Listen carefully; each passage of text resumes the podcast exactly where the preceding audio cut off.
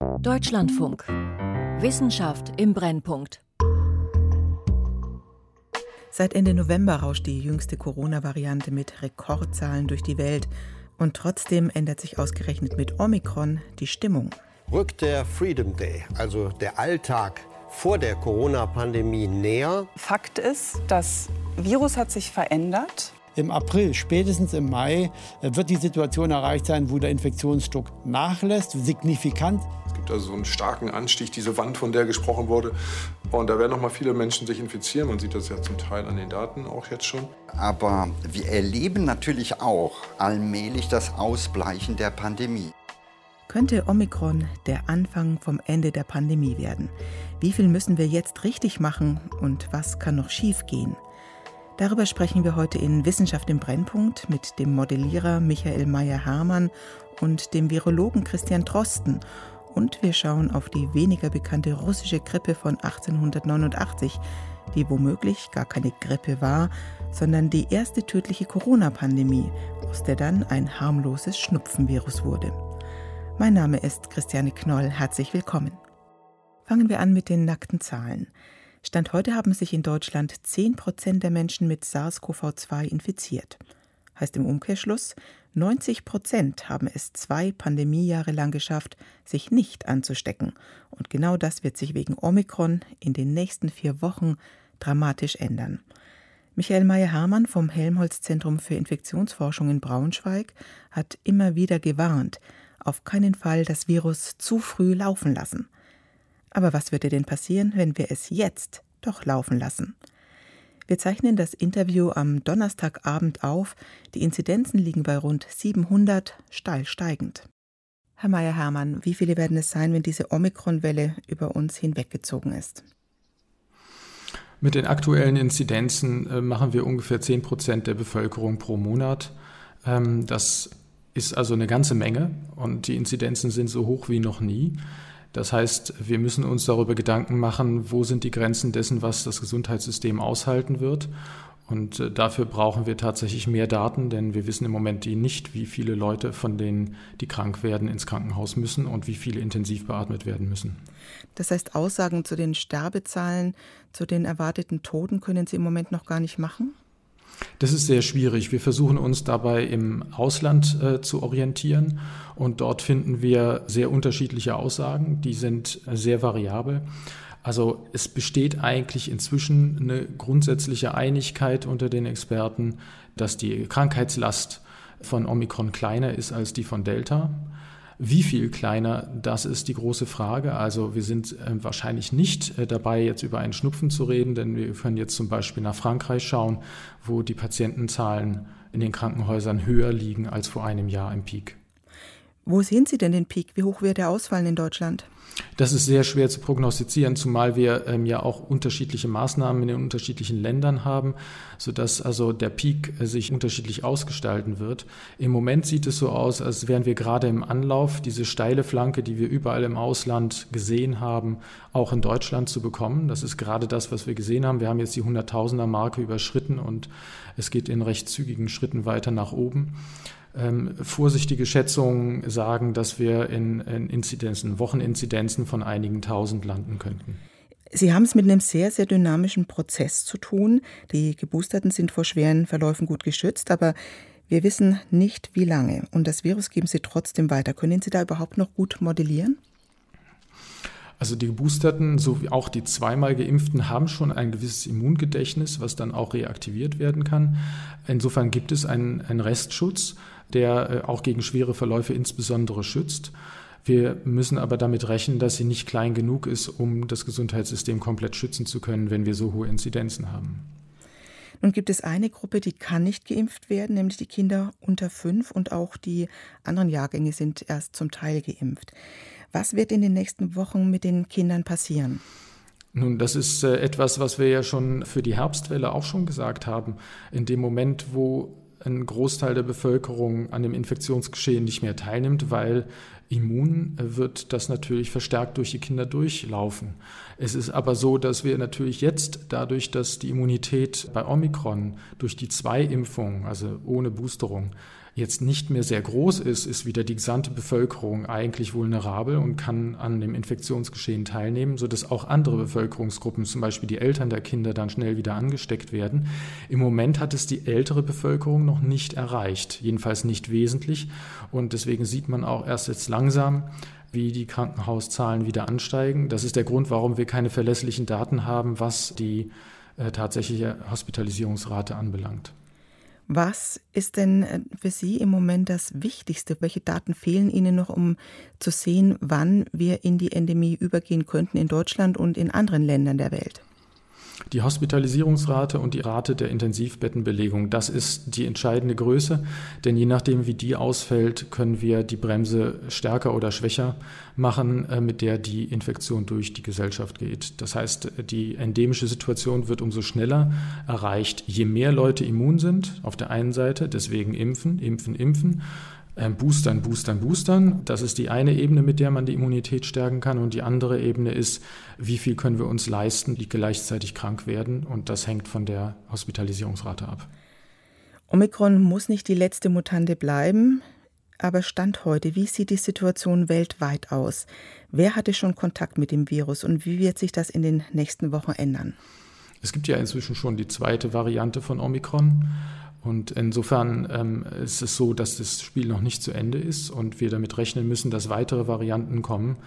Äh, und die werden sich über die Welt ausbreiten, so wie die anderen Varianten auch. Also ich glaube nicht, dass das jetzt das letzte Wort ist, aber was ich, ich bin schon davon überzeugt, dass wir in einem Jahr im Wesentlichen mit äh, dieser Pandemie durch sein werden. Sagt Professor Michael Meyer-Hermann vom HZI in Braunschweig. Wie sich die aktuelle Pandemie weiterentwickelt, das werden wir in wenigen Tagen also genauer einschätzen können, dann nämlich, wenn für Deutschland die Hospitalisierungsraten und die Intensivbettenbelegung vorliegen. Aber um die Dynamik dahinter wirklich zu verstehen, kann manchmal auch ein Blick in die Geschichte helfen. Auf das Jahr 1889 zum Beispiel. Auch damals hat sich eine Atemwegsinfektion in kürzester Zeit um den gesamten Globus ausgebreitet. Ihren Ursprung hatte sie in Zentralasien, aber weil sie in der Hauptstadt des Zarenreichs erstmals aufgefallen war, wurde sie als russische Grippe bekannt. Die Krankheitsbilder sind ausführlich dokumentiert. In Großbritannien zum Beispiel im rund 350 Seiten dicken Parsons Report von 1891 und in Deutschland erschien ein Jahr später ein umfangreicher Bericht des Vereins für innere Medizin. Aus diesen Quellen und molekularbiologischen Daten jüngerer Zeit ergibt sich ein Verdacht. Nicht ein Influenzaerreger war für die historische Pandemie verantwortlich, sondern ein Coronavirus. Eines, das mittlerweile endemisch geworden ist. Arndt Reuning mit der ganzen Geschichte.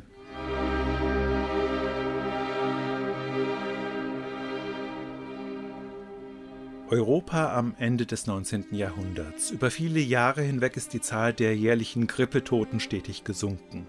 Doch dann naht der Herbst des Jahres 1889. In St. Petersburg verbreitet sich eine ansteckende Atemwegserkrankung. Husten, Fieber, aber auch andere Symptome, die weniger typisch sind für eine Grippe, sagt der Mikrobiologe Harald Brüssow. In den medizinischen Aufzeichnungen und Zeitungsartikeln ist von Appetitverlust, Übelkeit und Erbrechen die Rede, von anhaltenden Erschöpfungszuständen. Und dann kommen einzelne Beobachtungen dazu, wie zum Beispiel, was man heute Brain Fog in der englischen Literatur nennt, also dass man sich einfach noch nicht konzentrieren kann und einfach noch nicht voll da ist. Und was ich sehr auffällig fand, den Verlust des Geruchs- und Geschmackssinnes. Die rätselhafte Krankheit breitet sich in Windeseile aus. Sie springt vom Zarenreich nach Berlin, Wien und Paris.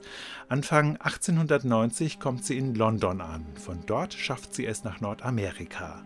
Innerhalb von vier Monaten hat sie sich schließlich um den ganzen Globus verbreitet.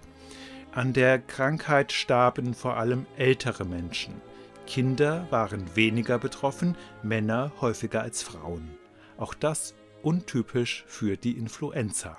Wenn man sich die Berichte anschaut, dann fällt einem auf, dass da sehr vieles an Covid-19 erinnert. Medikamente gab es damals nicht. Die Ärzte behandelten bloß die Symptome, indem sie fiebersenkende Arznei verschrieben oder aus heutiger Sicht eher obskure Mittel. wie zum Beispiel Phenol, das dann eingeatmet wurde, was natürlich medizinisch äh, nicht nur Unsinn ist, sondern gefährlich ist. Atemschutzmasken waren noch nicht gebräuchlich. Die Kranken wurden zwar isoliert, aber die Kontaktpersonen kamen üblicherweise nicht in Quarantäne. So lief die Seuche ungebremst durch alle Bevölkerungsschichten. Schulen und Universitäten mussten geschlossen werden, weil die Lehrkräfte fehlten. Die Post, die Feuerwehr und andere kritische Infrastruktur kamen zeitweise zum Erliegen. Und als die erste Welle vorbei war, folgten weitere bis 1891. Je länger die Ausnahmesituation dauerte, umso gleichgültiger wurden die Menschen schließlich der Seuche gegenüber.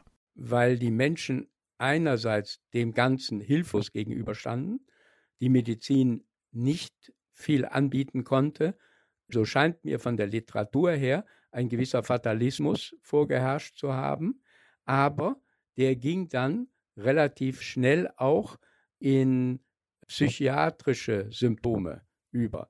In manchen Aufzeichnungen wird von einer erhöhten Suizidrate berichtet, möglicherweise als eine Manifestation der neurologischen Spätfolgen, sowie auch die Erschöpfungszustände, die Schlafstörungen und andere psychische Symptome, von denen damals viele Infizierte dauerhaft betroffen waren. Die Medizin prägte dafür eine ganze Reihe von Bezeichnungen, von nachgrippaler Depression bis zur Melancholie. Das alles könnte Rückwirkungen gehabt haben auf die gesellschaftliche Befindlichkeit. Und äh, etwas gewagtere Hypothesen gehen sogar davon aus, äh, dass die Geisteseinstellung sich geändert hat und dass die russische Grippe auch nennenswert zu diesem Fin de siècle Stimmung beigetragen hat. Aber das ist natürlich Spekulation. Als Gastwissenschaftler an der Katholischen Universität Löwen wälzte Harald Brüssow alte Akten, durchforstete historische Quellen und fahndete nach Fachliteratur zur Pandemie von 1889. Dabei stieß er auch auf eine Veröffentlichung aus dem Jahr 2005, die ebenfalls an jener belgischen Hochschule entstanden war. Die haben ein saisonales Coronavirus sequenziert und festgestellt, dass das molekular sehr ähnlich mit einem bovinen Coronavirus ist. OC43 gehört zu den vier endemischen Coronaviren, die bei den meisten Menschen für Husten und triefende Nasen sorgen. Es sind heute weitgehend harmlose Schnupfenviren. Die belgische Forschungsgruppe hatte berechnet, wann OC43 hervorgegangen sein könnte aus dem bovinen Coronavirus, das Rinder befällt. Ergebnis 1890 plus minus. Also jener Zeitraum, als die russische Grippe von Zentralasien aus die Welt überzog. Das sind alles bloß Indizienbeweise dafür, dass nicht die Influenza damals für mindestens eine Million Todesopfer verantwortlich war, sondern ein Coronavirus. Und das verschwand nicht wieder. Über neun Jahre hinweg flackerten kleinere Ausbrüche auf, bis zu einer heftigen Krankheitswelle im Jahr 1900. Varianten des Ursprungsvirus könnten die Ursache dafür gewesen sein, vermutet Harald Brüssow. Weil auch Reinfektionen, Wiederinfektionen von Leuten berichtet wurde. Das ähnelt so den äh, Corona-Infektionen mit neuen Varianten. Aber da wir keinerlei äh, Virusisolate von dieser Pandemie vorliegen haben, bleibt das natürlich im Bereich der Spekulation. Die Menschen wurden jedoch zusehends immun gegen den Erreger und auch das Virus könnte sich abgeschwächt haben, evolutionär angepasst an seinen neuen Wirt. So wie auch SARS-CoV-2 mit der Omikron-Variante. Von ihr wird erwartet, dass sie das Endspiel der Pandemie noch in diesem Jahr einleiten könnte. Und irgendwann genauso harmlos sein wie OC43. Die Frage ist bloß, wann? Wenn man diese alten Daten ansieht, mit dem mehrfachen Aufflammen könnte man pessimistischer sein und sagen, das ist vielleicht mit 2022 noch nicht getan. Da muss man aber vorsichtig sein. Der Stand der Forschung und der medizinischen Technik ist heute eine ganz andere. Man hatte damals überhaupt keine Vakzinen, man kannte äh, Gesichtsmasken nicht, Also von der Hinsicht darf man da etwas optimistischer sein. Soweit der Beitrag von Arndt Reuning. Eine Million Menschen sind gestorben, ein Jahrzehnt hat es gedauert, bis der Spuk vorbei war. Oder wie die Rekonstruktion nahelegt, aber nicht beweist, bis aus der Pandemie eine harmlose Endemie geworden war. Vier harmlose Corona-Schnupfenviren kursieren heute bei uns. Wäre schön, wenn SARS-CoV-2 sich auch bald einreiht über den Weg dorthin wollen wir sprechen mit Christian Drosten von der Charité Berlin, Virologe und wie Michael Meyer-Hermann Mitglied im Expertenrat der Bundesregierung. Hallo, Herr Drosten. Hallo. Muss SARS-CoV-2 zwangsläufig harmloser werden? Es gab da in den sozialen Medien etwas Verwirrung in der letzten Woche, weil unterschiedliche Aussagen kursieren. Es gibt keinen Weg zurück zu einem tödlicheren Virus, stand da scheinbar im Widerspruch zu Warnungen vor gefährlicheren Varianten, die da noch kommen könnten. Was stimmt denn nun? Naja, also äh, es gibt keine Zwangsläufigkeit, dass so ein Virus äh, milder wird. Ähm, es gibt schon eine Zwangsläufigkeit, dass die Bevölkerungsimmunität sich aufbaut und dadurch die Erkrankung, die durch dieses Virus hervorgerufen wird, milder erscheint. Es könnte tatsächlich noch mal eine tödlichere Mutation auch zurückkommen. Ja, also wir haben ähm, auch bei anderen Viren, in denen wir co-zirkulierende Viruslinien haben, nehmen wir mal Influenza zum Beispiel, da ist das ja so, da ähm, haben wir unterschiedlich hohe Virulenz in diesen einzelnen Viren ähm, in sich, also das Virus in sich und auch zum Teil schwankende ähm, ja, Funktionen des Bevölkerungsschutzes. Und ähm, wir erwarten das im Prinzip auch jetzt bei dem SARS-2-Virus. Da ist ja ähm, das Omikron, die Omikron-Variante jetzt aufgetaucht. Diese Omikron-Variante scheint sich ähm, immunologisch abzugrenzen ähm, und ja, anhand der quantitativen Messungen von äh, solchen Neutralisationstitern, wie wir das nennen, können wir ahnen, dass das Omikron-Virus einen neuen Serotypen gründet und damit das Immunsystem schon ein bisschen wieder austrickst. Ist das der entscheidende Punkt? Das trickst das, ja, das trickst das Immunsystem aus, insofern vor allem als der Übertragungsschutz umgangen wird, in, in allererster Linie, aber natürlich etwas auch der Krankheitsschutz. Und ähm, wir haben dadurch ein Virus, das einen Vorteil genießt gegenüber den bis dato zirkulierenden Viren, gegenüber dem anderen Serotyp. Also die Bevölkerungsimmunität ist aufgebaut worden gegen den ersten Serotyp, jetzt kommt ein anderer Serotyp und der kann sich nun in dieser Bevölkerung besser verbreiten, während in einer vollkommen immunologisch naiven Bevölkerung diese Unterschiedlichkeit für diesen zweiten Serotypen gar nicht bestünden. Gesundheitsminister Karl Lauterbach hat insbesondere vor einer Rekombination aus Delta und Omikron gewarnt. Ist das wirklich die größte Bedrohung? Also es gibt verschiedene Möglichkeiten, wie das SARS-2-Virus auch wieder ähm, als stärker virulente, stärker krankmachende Variante kommen kann, also äh, im Vergleich zu Omikron. Ähm, beispielsweise könnte man sich vorstellen, dass eine Rekombination passiert. Also wenn wir uns jetzt vorstellen, ähm, wir haben ja bei diesen Viren immer das Spike-Protein. Das macht eigentlich so die Hauptimmunität.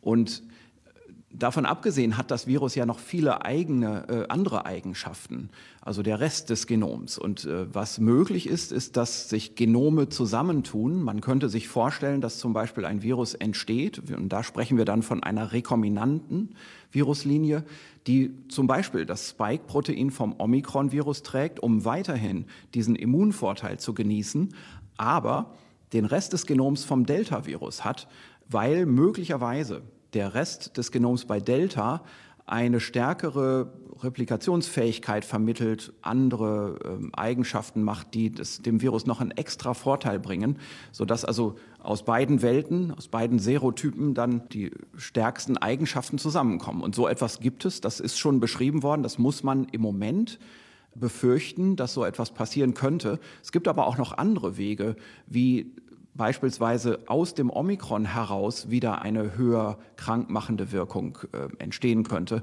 Und ich glaube, das ist ja die Argumentation eben für die Impfung, dass man jetzt nicht sich zurücklehnen sollte und sagen sollte, naja, das Omikron-Virus, das macht ja offenbar mildere Verläufe, dann ist ja jetzt die Pandemie vorbei, jetzt können wir uns ja alle mit dem infizieren und dann sind wir danach ja immun. Das ist ein Trugschluss.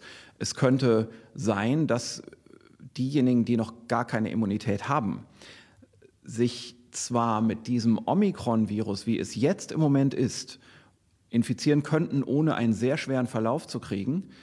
Aber es könnte auch sein, dass innerhalb von wenigen Wochen plötzlich eine Omikron-Virus-Variante da ist, die wieder eine höhere Virulenz, eine höhere krankmachende Wirkung mitbringt. Und gegen die hätten diejenigen, die gar nicht geimpft sind, dann gar keinen Immunschutz. Und da könnte man auch so schnell nicht dagegen animpfen.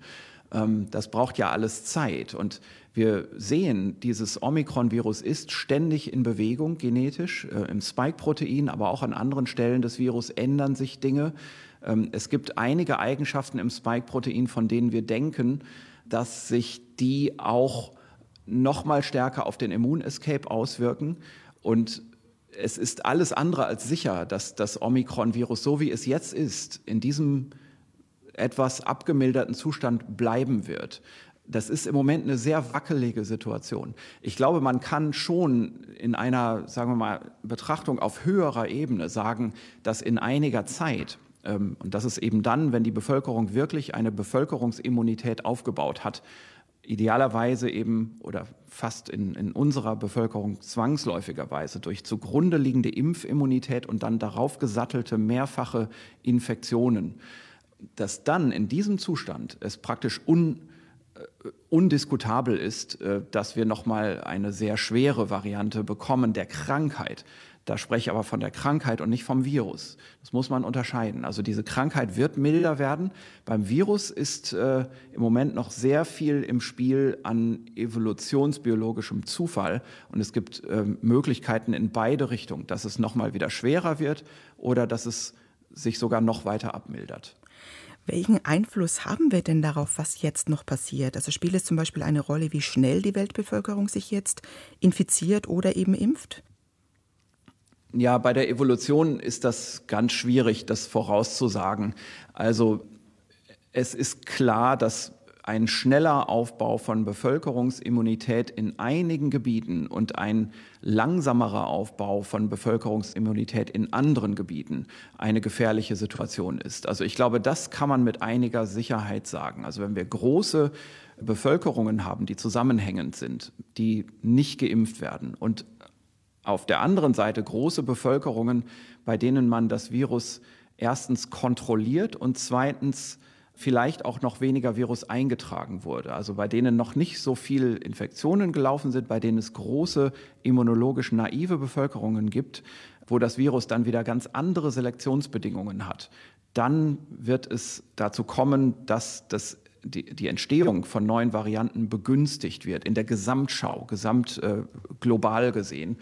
Und es ist natürlich so, das Virus, das durch eine nicht geimpfte Bevölkerung ungebremst durchläuft, das ist der natürliche Weg. Und natürlicherweise wäre diese Pandemie um den Erdball gegangen und hätte alle Bevölkerungen vollkommen betroffen und hätte jeweils mit der altersspezifischen Mortalität auch Todesfälle verursacht und hätte wahrscheinlich bis ungefähr jetzt weltweit eine Bevölkerungsimmunität hervorgerufen, so dass man dann ungefähr jetzt sagen könnte, also in diesem, diesem Halbjahr oder in diesem Jahr sagen könnte, die Pandemie ist beendet. Das haben aber Länder, gerade ähm, in den Industrieländern mit älteren Bevölkerungen, nicht machen können, wegen der hohen Todesraten. Und da muss man natürlich sagen, die nicht pharmazeutischen Interventionen, also diese Kontaktmaßnahmen, die waren ein Eingriff in ein natürliches Pandemiegeschehen, in eine Naturkatastrophe. Und dieser Eingriff muss begleitet sein dann mit einem auch gezielten Aufbau von Immunität eben nicht durch das Virus. Und das muss durch die Impfung passieren. Genau, das hört man auch immer wieder, dass eben die Impfung vermutlich besonders schnell jetzt passieren müsste. Aber wenn genau das nicht passiert, dann gibt es eben die andere Möglichkeit, es eben doch laufen zu lassen.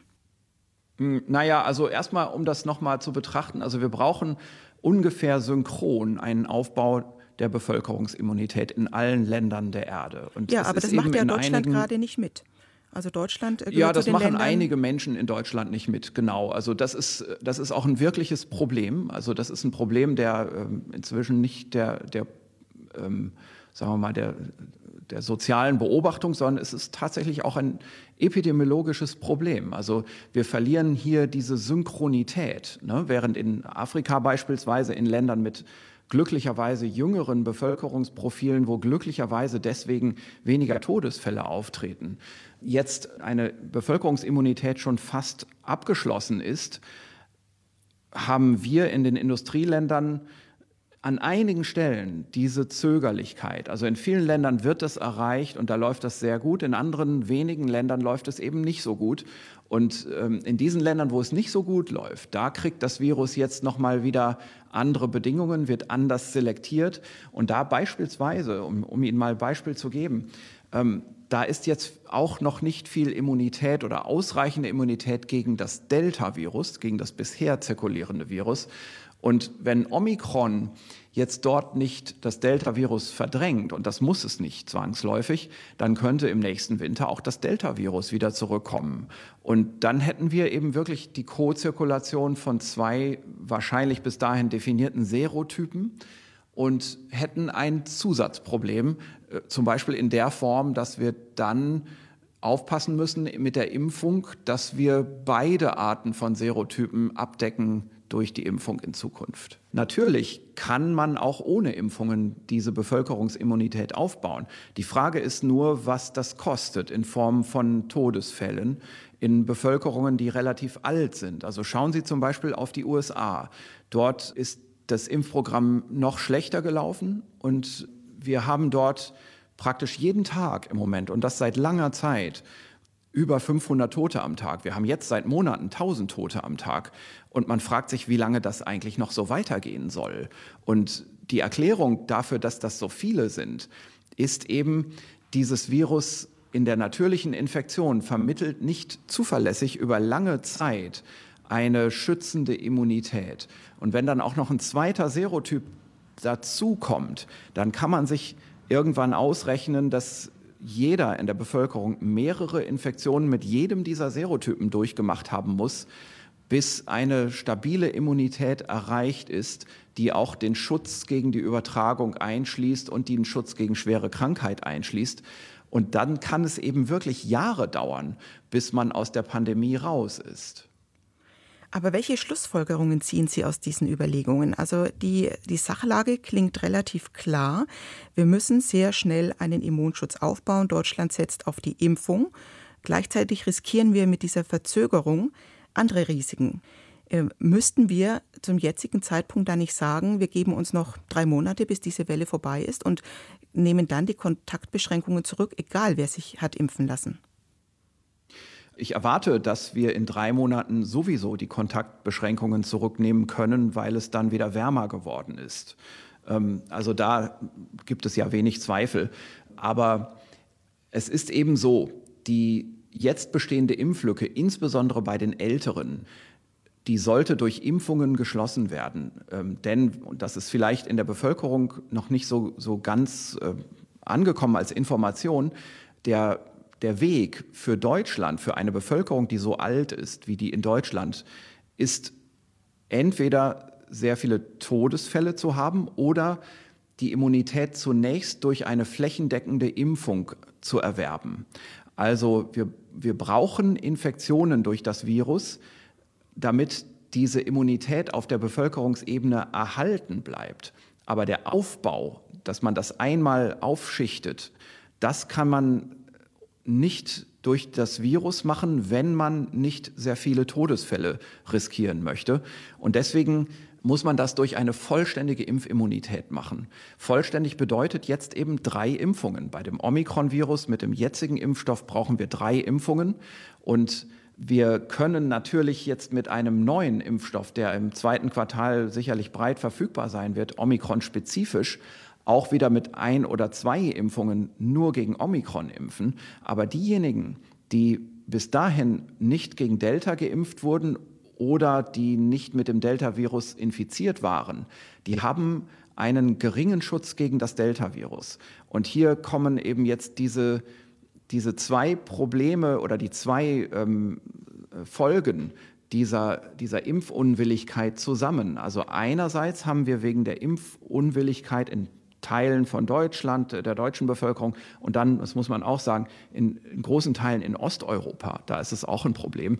Da haben wir eben Bevölkerungen, die naiv sind, wo Delta auch bleiben könnte und von da könnte Delta zurückkommen zu denjenigen, die bis dahin eben nur eine Omikron-Infektion oder nur eine Omikron-Impfung erhalten haben. Wir brauchen also schon ähm, um wirklich nicht nur eine Kranke, einen Krankheitsschutz zu haben, da hilft die Impfung in der Breite, auch gegen die Omikron-Infektion. Im Moment, so wie das Omikron-Virus jetzt ist, muss ich immer einschränkend dazu sagen. Ähm, aber für den Übertragungsschutz, da brauchen wir eben die breitere Immunität gegen beide Serospezifitäten, beide Serotypen. Und da müsste man sich dann eben später überlegen, das muss man alles über Studien rausfinden und in der Zulassung behandeln, aber da müsste man wahrscheinlich mit einer äh, bivalenten Impfung äh, diese Menschen versorgen, dass sie also gleichzeitig gegen beide immunisiert werden. Sonst wird das schwieriger. Wen schützen wir denn, wenn wir uns jetzt noch eine Weile zurückhalten? Geht es vielleicht auch noch darum, eine gewisse soziale Schieflage noch zu korrigieren? Also wie sieht die Impfquote in äh, unterschiedlich sozial aufgestellten Stadtteilen zum Beispiel aus? Ja, das ist, das ist sicherlich ähm, ein Teil eines politischen, komplexen Problems und ein Teil eines ethischen, auch vielleicht rechtlichen Problems. Äh, das ist außerhalb meines Kompetenzbereichs. Da, dazu kann ich jetzt wenig sagen, außer jetzt so allgemeine Einschätzungen wie, wenn es denn so ist dass manche Leute sich nur deswegen noch nicht geimpft haben, weil die Information bei ihnen noch nicht angekommen ist dann sollte man doch alles daran setzen, aus, äh, aus Humanismus, die, diese Menschen in die Information zu bringen, also denen nochmal zu erklären, dass sie in einem Risiko stehen. Das ist ja auf eine gewisse Art unverschuldet, dass diese Menschen die Information noch nicht bekommen haben. Natürlich sind da Sprach- und Bildungsbarrieren im Spiel. Und ich glaube, das ist eine gesellschaftliche Aufgabe, diese Barrieren zu überwinden. Bei einem, äh, einer bewussten informierten Entscheidung, und da muss ich auch sagen, nicht fehlinformierten Entscheidung, das gibt es ja auch, die aktive Fehlinformation, die man möglicherweise auch noch mal korrigieren kann. Aber wenn es eben eine richtig informierte, bewusste Entscheidung gegen die Impfung ist, dann ist das nicht mehr ähm, ja, zu erreichen, dann sind diese Menschen nicht mehr zu erreichen. Viele Menschen sind am Anschlag. Über die Kollateralschäden der Pandemie haben wir in dieser Sendung gar nicht gesprochen. Aber wir wollten klären, was aus epidemiologischer und virologischer Sicht noch alles passieren kann. Wie schätzen Sie das ein? Wann wird die Pandemie für uns vorbei sein? Naja, also die Frage ist einfach, was betrachtet man so als Pandemie? Ähm, welche Vorstellung hat man? Also ich, ich denke nicht, dass wir im kommenden Winter schon komplett wieder so leben können wie im Winter 2019. Da werden wir also äh, Restmaßnahmen haben, vielleicht Maske tragen bei Versammlungen in, in öffentlichen Räumen. Vielleicht wird es da auch noch eine, eine Versammlungsobergrenze geben. Vielleicht muss man da auch weiter mit äh, Zutrittsbeschränkungen auf der Basis von Impfstatus arbeiten. Das, das denke ich schon. Und zwar einfach deswegen, weil ich nicht glaube, dass es gelingen wird, bis, sagen wir mal, zum Beginn des nächsten Winters eine komplett impfimmunisierte Bevölkerung zu haben. Äh, damit meine ich, dass alle Teile der Bevölkerung relativ frisch mit einer dreifachen Impfung versehen sind, bei denen große Teile auch schon zusätzlich eine Omikron-spezifische Impfung nochmal nachgeholt haben. Also wenn wir das hätten, wenn wir das hinbekämen, dann könnte ich mit Überzeugung sagen, im nächsten Winter ist die Pandemie vorbei. Na, also es hängt, hängt wirklich daran. Und dann müsste ich aber an diese Überzeugung, an diese überzeugte Aussage nochmal ein Sternchen machen und müsste sagen, falls nicht eine ganz unvorhergesehene Virusvariante bis dahin kommt, so etwas kann ja, wie wir jetzt gemerkt haben, innerhalb von Wochen passieren, dass so etwas irgendwo auf der Erde bemerkt wird und nach ein paar Wochen, nach einem Monat oder anderthalb ist das dann schon bei uns und wird auch schon bei uns zu einem ernsthaften Problem. Also das kann man alles nicht ausschließen. Was ich aber auch wieder dazu sagen kann, weil ich hier auch keine düsteren Szenarien an die Wand malen möchte, ist, eine gut geimpfte Bevölkerung, die wird auch gegen eine neue Virusvariante, selbst einen neuen Serotypen, wieder einen weiter bestehenden Krankheitsschutz genießen. Nur, und da kommen wir jetzt, glaube ich, an die, an die essentielle Antwort auf Ihre Frage, wann ist die Pandemie vorbei? Die Pandemie ist dann vorbei, wenn wir zusätzlich zu einem Krankheitsschutz in der Bevölkerung auch einen Übertragungsschutz haben damit diese hohen Zahlen aufhören, die spontan entstehen. Deswegen werden eben jetzt auch die Impfstoffe nochmal angepasst, weil mit Ankunft von Omikron eben eine Virusvariante entstanden ist, wo man nicht mehr von einem genau passenden Impfstoff sprechen kann. Also die Passgenauigkeit des Impfstoffes, die muss da sein. Also erst impfen und auf dem Boden der Impfimmunität dann ein laufendes Virus, das nicht mehr schwer krank macht und nach und nach den Übertragungsschutz immer höher aufbaut. Und es gibt einen anderen, moderneren Weg, der so aber noch nicht für ein respiratorisches Virus beschritten wurde, das ist, dass man ähm, eine Lebendvakzine entwickelt und benutzt. Die sind auch schon in der Zulassung, die werden äh, sicherlich auch kommen. Ähm, das sind beispielsweise abgeschwächte SARS-2-Coronaviren im einfachsten Fall. Oder es sind äh, genetisch, gentechnisch modifizierte ähm, Vektorimpfstoffe, die aber jetzt nicht in den Muskel injiziert werden, sondern auf der Schleimhaut eine kleine unbemerkte Infektion setzen und dann diese Schleimhautimmunität herstellen, ohne dass man sich überhaupt infizieren äh, muss. Und das wären Impfstoffe, die würde man beispielsweise als Nasenspray geben. Herr Drosten, danke für Ihre Zeit. Gerne. Ins Ziel, aber wie? Darum ging es in der heutigen Folge von Wissenschaft im Brennpunkt mit dem Virologen Christian Drosten, dem Epidemiologen Michael Meyer-Hermann und einem Beitrag über die russische Grippe von 1889, den man auch als Blick in unsere endemische Zukunft lesen kann. In wenigen Wochen wird jeder Zweite in Europa infiziert sein, schätzt die Weltgesundheitsorganisation. Aber auf den letzten Metern brauchen wir auch Glück und eine hohe Impfquote. Am Mikrofon war Christiane Knoll. Danke für Ihr Interesse.